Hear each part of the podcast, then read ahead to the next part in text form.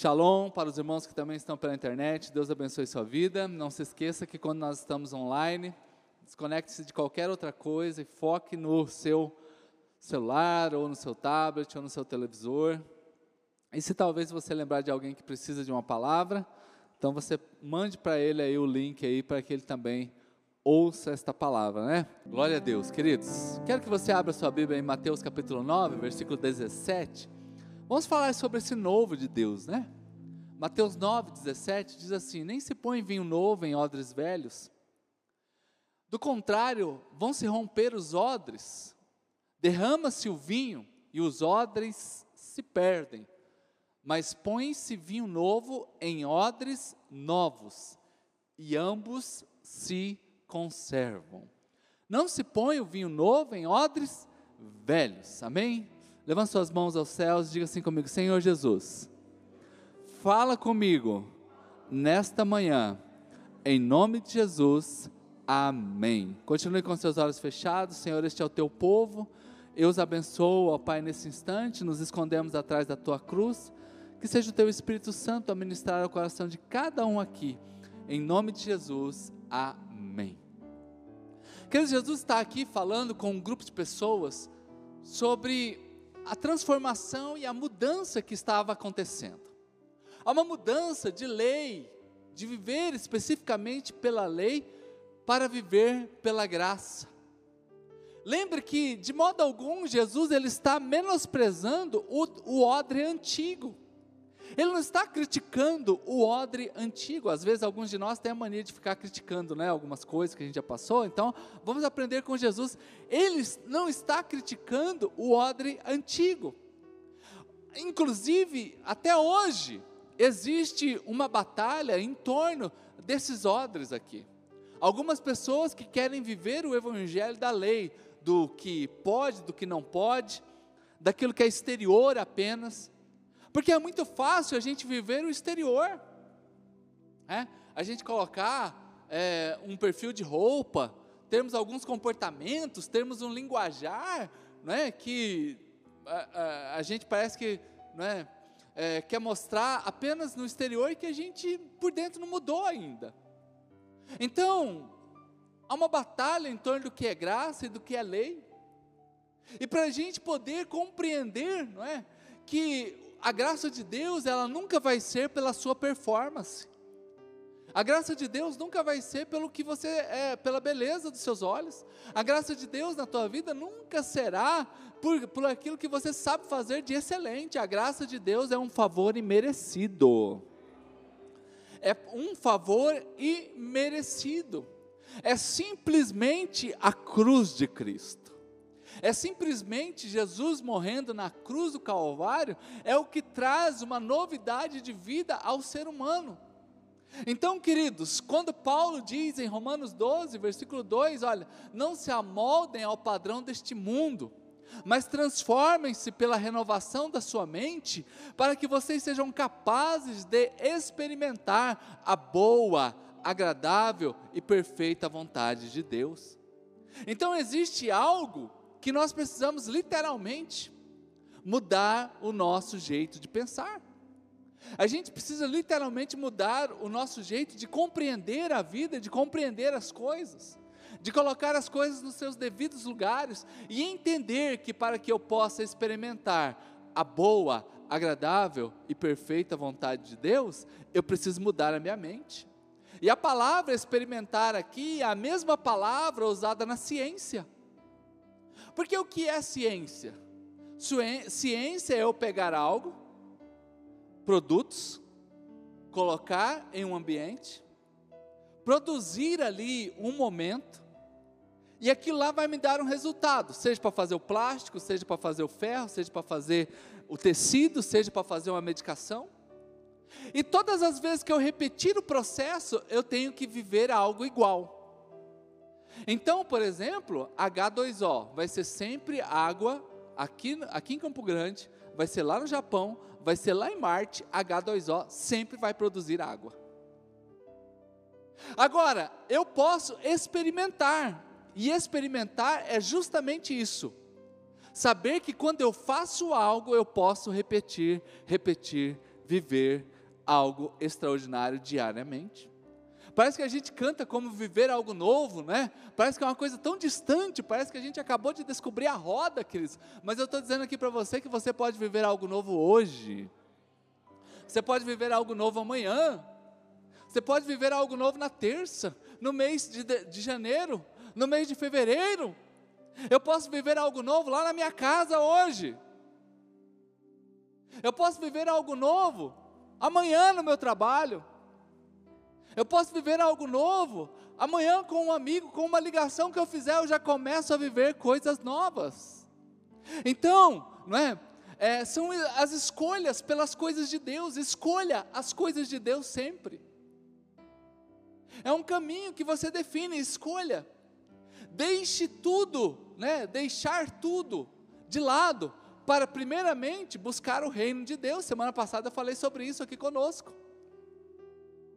Viver, né, as coisas novas de Deus. Levítico 26, 10. Olha, presta atenção nisso daqui. Levítico 26, 10. Vocês ainda estarão comendo da colheita armazenada no ano anterior, quando terão que se livrar dela para dar espaço para a nova colheita. Aleluia. Vamos aplaudir Jesus, gente? Uh!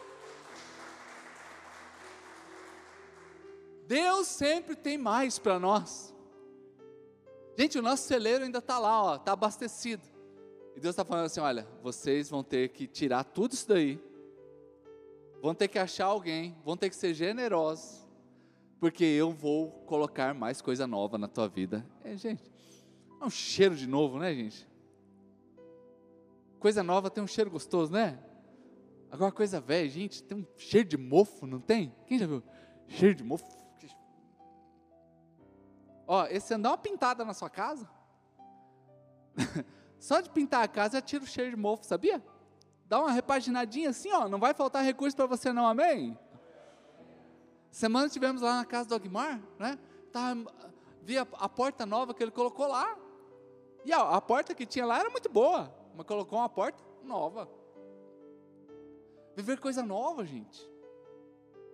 Então, dar espaço, dê espaço para o novo. Agora eu pergunto para você: algo novo, será que eu quero viver algo novo? Hein? Ou o novo sempre vai te assustar? Porque é muito cômodo, queridos. E eu vou dizer uma coisa para você: o novo até parece uma ameaça. O novo até parece uma ameaça. Ei, tira tudo que está na dispensa, dá para alguém, porque vai chegar um novo. Alas, hein? Mas será que vai chegar um novo mesmo? ah, sei não, hein? Ah, Deus falou, mas cadê Deus? Não, mas ele usou o profeta. Ei, gente, viver algo novo o novo também, ele pode gerar esse tipo de desconforto em nós. Ele pode trazer isso para nós. Eu tenho absoluta certeza que muitos de nós poderíamos estar fazendo muito mais do que estamos fazendo só de ouvir que Deus tem algo novo na nossa vida, só de compreender. Queridos, e não é que o velho é ruim, não, não é que o velho está estragado, não é que o velho venceu. O velho ainda está ali, ainda está bom. Então, algumas vezes a gente está preso a coisas que aparentemente são boas. Aparentemente está tudo muito normal, mas a gente nunca se desafia a ser melhor. Aparentemente está tudo muito bem organizado, mas a gente nunca se desafia a viver uma vida melhor. Por exemplo, para falar assim de, de homens, vou falar dos homens aqui, porque é a minha categoria, né? Graças ao bom Deus, né? Alguns homens, eles chegam em casa e eles parece que são eh, verdadeiros defuntos vivos, né? Eles chegam, tiram o chinelo, se joga naquele sofá. Parece que agora ele é o rei da casa. Aí é só o controle remoto até para comer. Tem algumas irmãs que servem o prato do bem. Ai, bem, ai, trabalhou bastante hoje, né? E o guri chorando lá. e uma pia de louça do tamanho do mundo. E o abençoado, ano após ano, ele parece que é um reizinho em casa. Não olha para o lado, irmã, foca, foca, que pode ser que ele veio, tá? Foca, se mantém aqui, fica, ó, não entrega ninguém agora, tá? Gente, o novo vai, vai gerar um desconforto. Vai gerar um desconforto. Evidentemente, vai, vai, vai gerar transtornos. Porque agora não é mais eu ficar largado lá no sofá. Eu posso colaborar com algo mais? Queridos, isso aqui eu vejo direto. Aliás, reclamação de mulheres, né, na grande maioria, quando chega no gabinete pastoral, é: ah, ele não me ajuda em nada, ele não faz nada. Isso aí está cheio, gente. Então o velho, algumas vezes, agora a atitude de estar tá lá largado no sofá é ruim? Lógico que não. É uma delícia. Mas então aquilo que parece bom precisa mudar. Aquilo que tem a cara de bom é importante mudar. É importante transformar. É fácil matricular em um curso aí, nem que seja online, e sentar ali ó, na frente do computador, desligar alguma coisa. Agora, é muito cômodo ficar naquela velha, naquelas velhas práticas. Então, o novo, o novo, queridos, ele vem justamente para fazer o contraponto com aquilo que você está vivendo de velho. Para viver o novo, não é mágica. Puh! São mudanças que a gente vai fazendo, é tirar o que atrapalha para chegar o novo. Tira aí, abre espaço, tira a comida velha, tira tudo que está desde o ano passado e abra espaço para o novo de Deus. Aleluia! Aplauda ao Senhor Jesus bem alto. Uh! E um novo, você percebeu que o novo começou a chegar, vai, já vai tirando o velho. Já vai tirando o velho. Já vai mudando. Aliás, o ano é novo. E as atitudes são o quê? Hoje é o dia do espaço. Hoje é o dia para você abrir o espaço, é a mentalidade nova. Ei, para você experimentar a boa, agradável e perfeita vontade de Deus, vai ter que mudar a sua mente. Ai, pastor, mas dói. Dói? Quem disse que não dói? Ai, pastor, mas é, eu estou meio aflito com esse novo. Pois é, mas confie no Senhor. Você vai viver algo extraordinário. Você vai ter aventuras de fé com Deus. Este ano só está começando e com certeza o Senhor tem muitas coisas boas para mostrar para você. Jesus está falando: ei, não dá para colocar o vinho novo no odre velho. Não dá para fazer isso, gente. O vinho novo, ei, o vinho novo, ele lidera o seu futuro. Uh! Ei, o vinho novo é aquilo que lidera o seu futuro. O vinho novo, ele certamente vai interromper o antigo. Ele vai romper com essas hierarquias erradas que nós temos. Deus sempre é tudo. Que a gente coloca assim, ai meu Deus, ai é. Não, agora sim. Deus em primeiro lugar. Aí depois é a família, depois é a igreja, depois é o trabalho. Uh, a gente vai hierarqui, hierarquizando. Mas deixa eu lembrar uma coisa para você: Deus é tudo. Ai, pastor, eu quero estar no centro da vontade de Deus. Você já viu a periferia da vontade de Deus?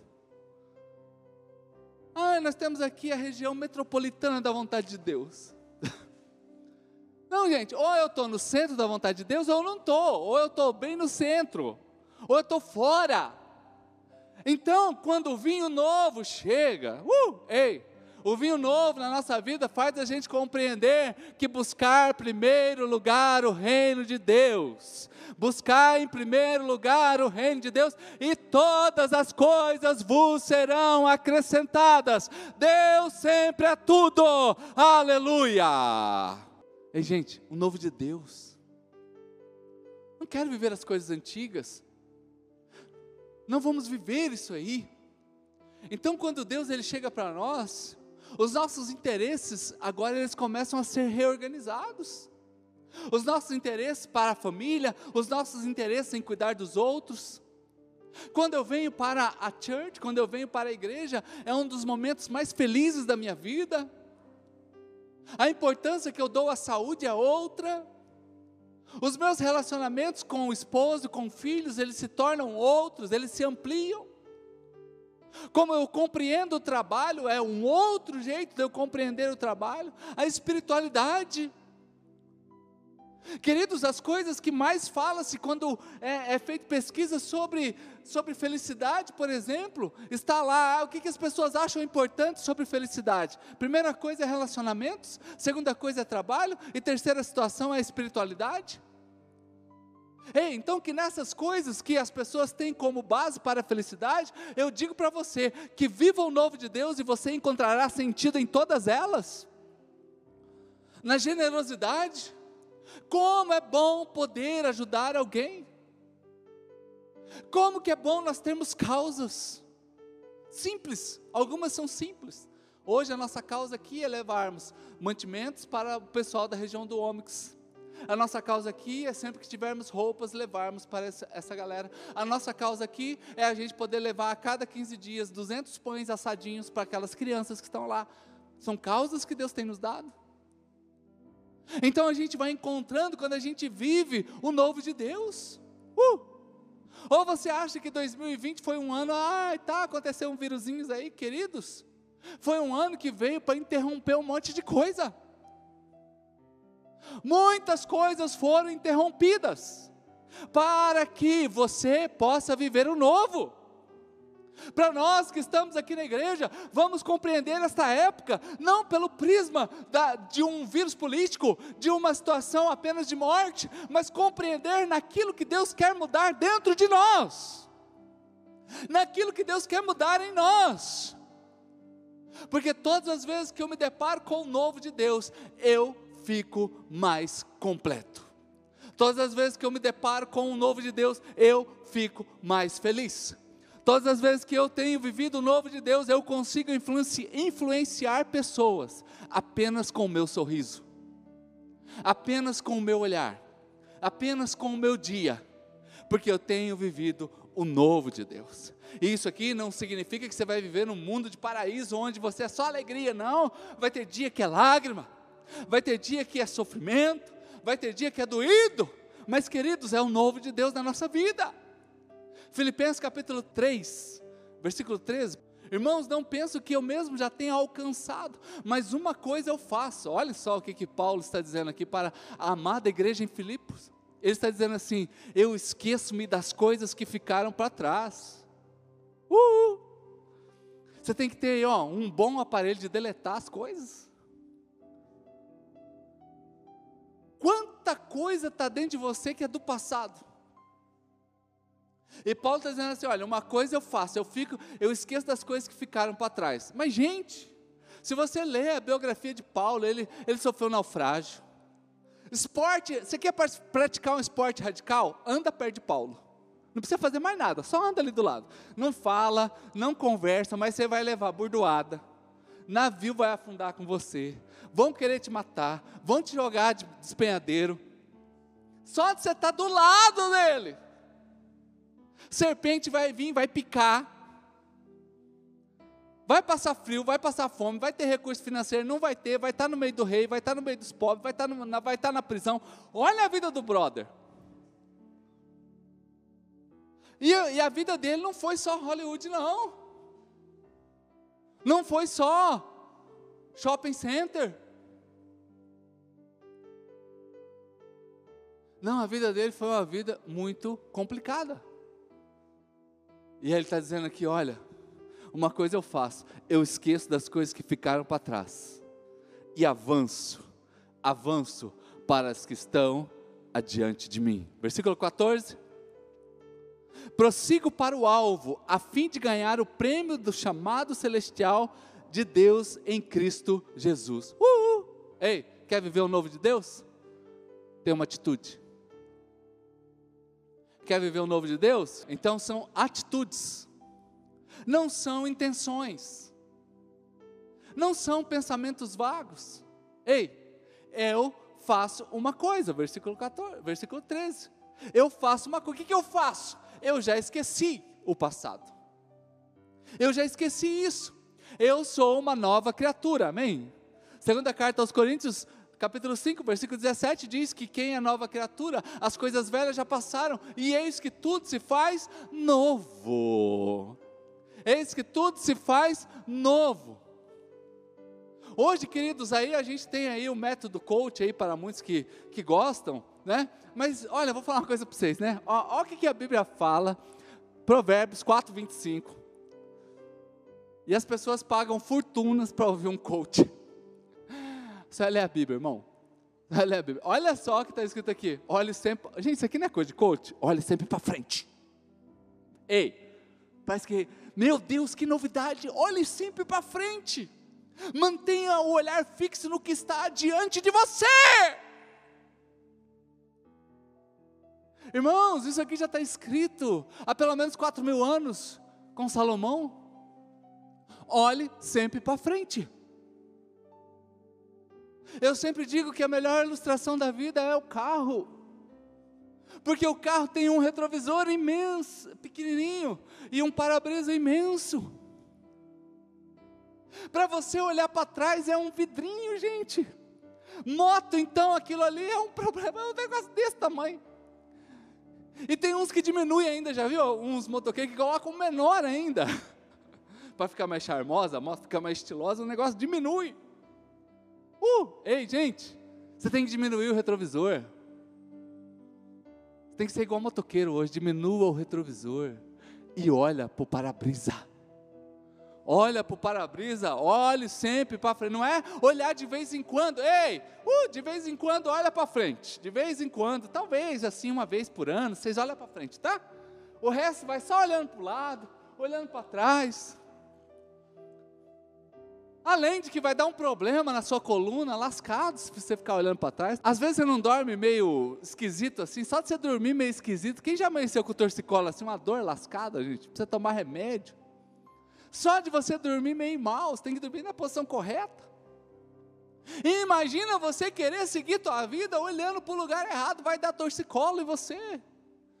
Uh, ei, o tempo só está começando de viver algo novo. Quer viver algo novo? Amém? Então olha para frente, olha para o para-brisa. Não fica olhando para trás, não, gente. Eu sempre falo de árvore aqui na igreja, porque a árvore é um ótimo exemplo para nós sobre a vida. Você já reparou que todas, é, ano após ano a árvore fica feinha? Todo ano a árvore fica feia. Porque vem o outono e aquelas folhas começam a cair. Aí daqui a pouco, aqui, por exemplo, Campo Grande tem muitas IPs. E aquela, aquele IP que a gente para para tirar foto, né? Mês de setembro, outubro, aquela, aquele festival de foto no Instagram, né?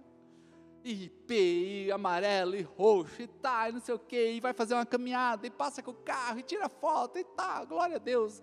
É o momento popstar das árvores aqui em Campo Grande. Mas tem outra época na vida que ninguém tira foto. Viu já alguém tirar foto do IP? Pelado, coitadinho, tá lá.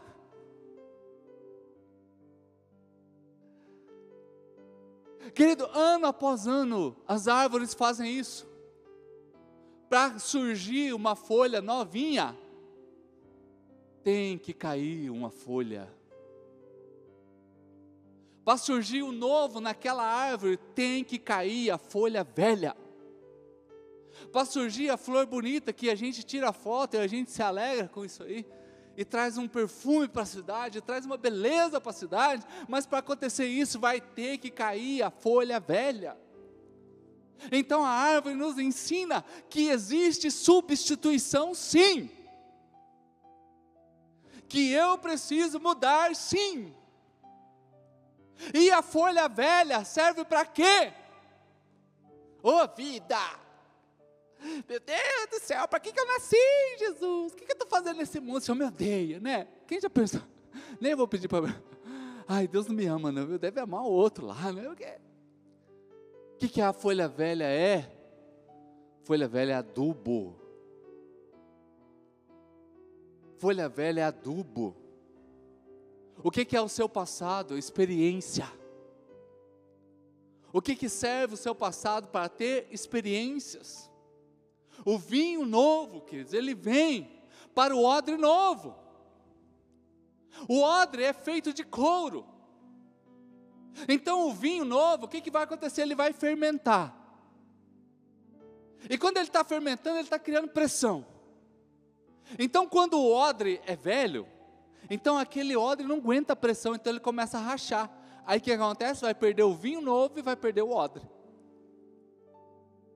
Então eu preciso o quê? De um odre novo.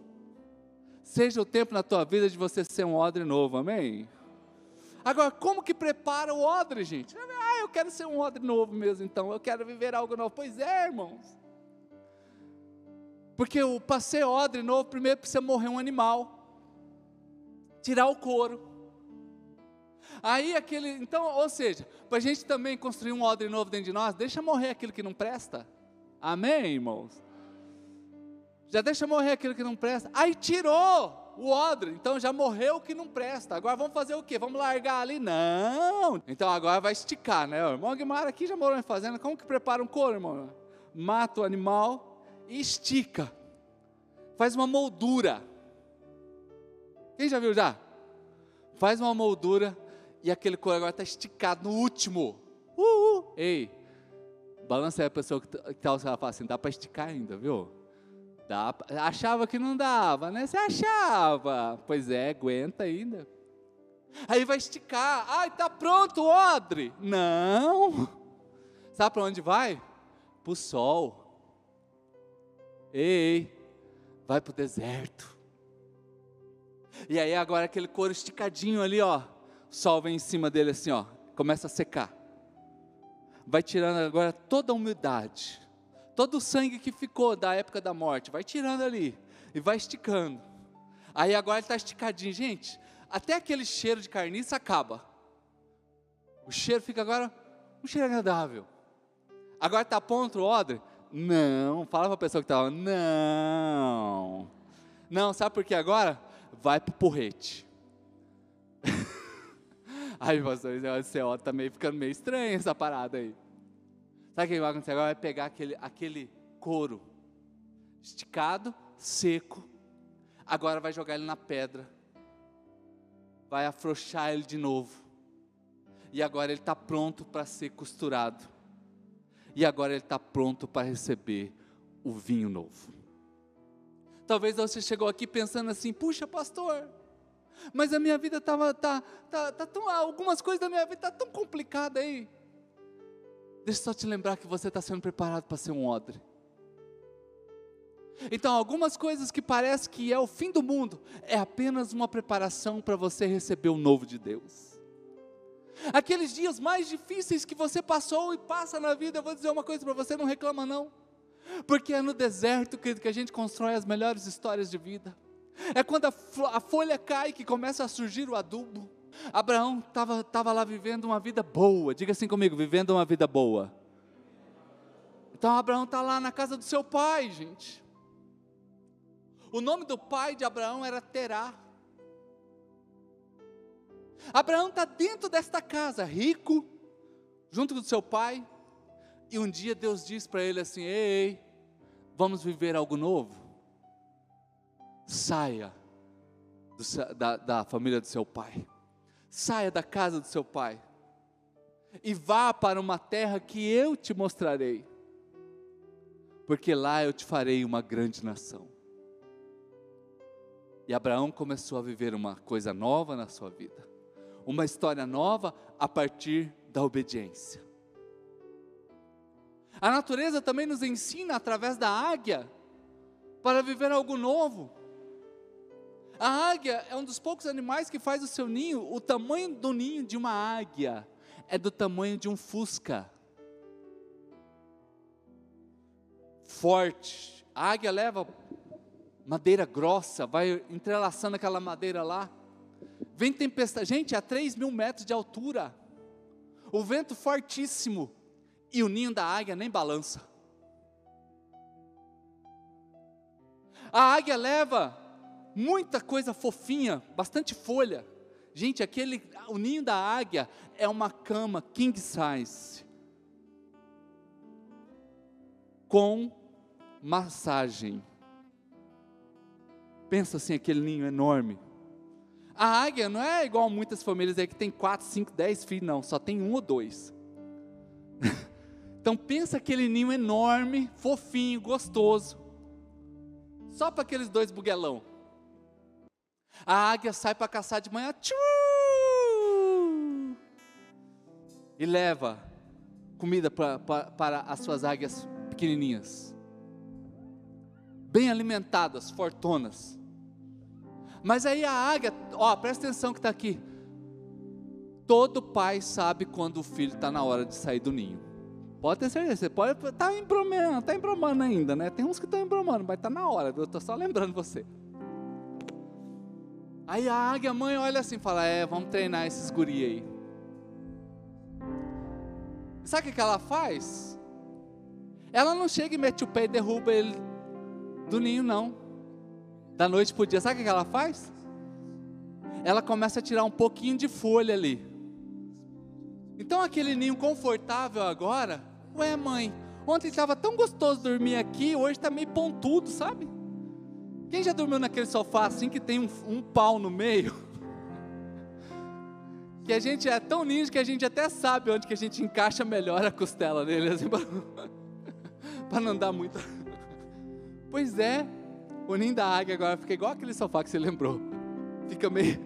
Aí a águiazinha já tem que achar um jeito diferente para dormir.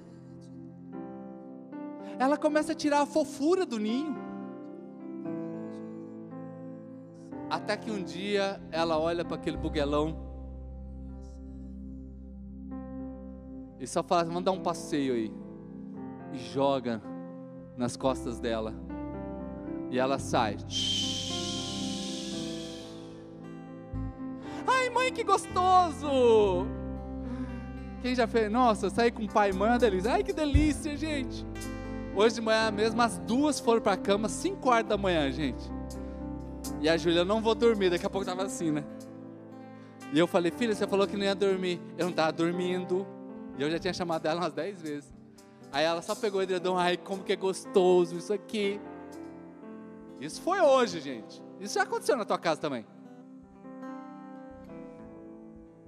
Então a águia está dando um passeio com aquela guiazinha, ela está maravilhada. Ai, mãe, isso aqui é delicioso e tá. Ah, é, filho? Tá gostando? Daqui a pouco ela só dá uma emborcada assim, ó. Ah! E o coração na boca. Ai, meu Deus, meu Deus. E quando tá chegando perto de cair, gente, a águia é fenomenal. Ela pega a sua cria. Ai, mãe. Ufa, achei que a senhora não me amava. E volta pro ninho, né? Primeiro dia, tudo certo. Segundo dia, vamos dar um passeio? Ah, mãe, mas você não vai fazer igual ontem, não, né? Não. E sai. Ui, delícia! Daqui a pouco só.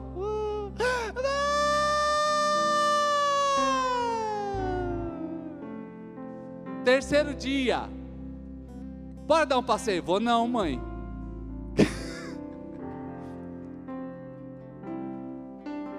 Mas aí ela já tirou a borda do ninho.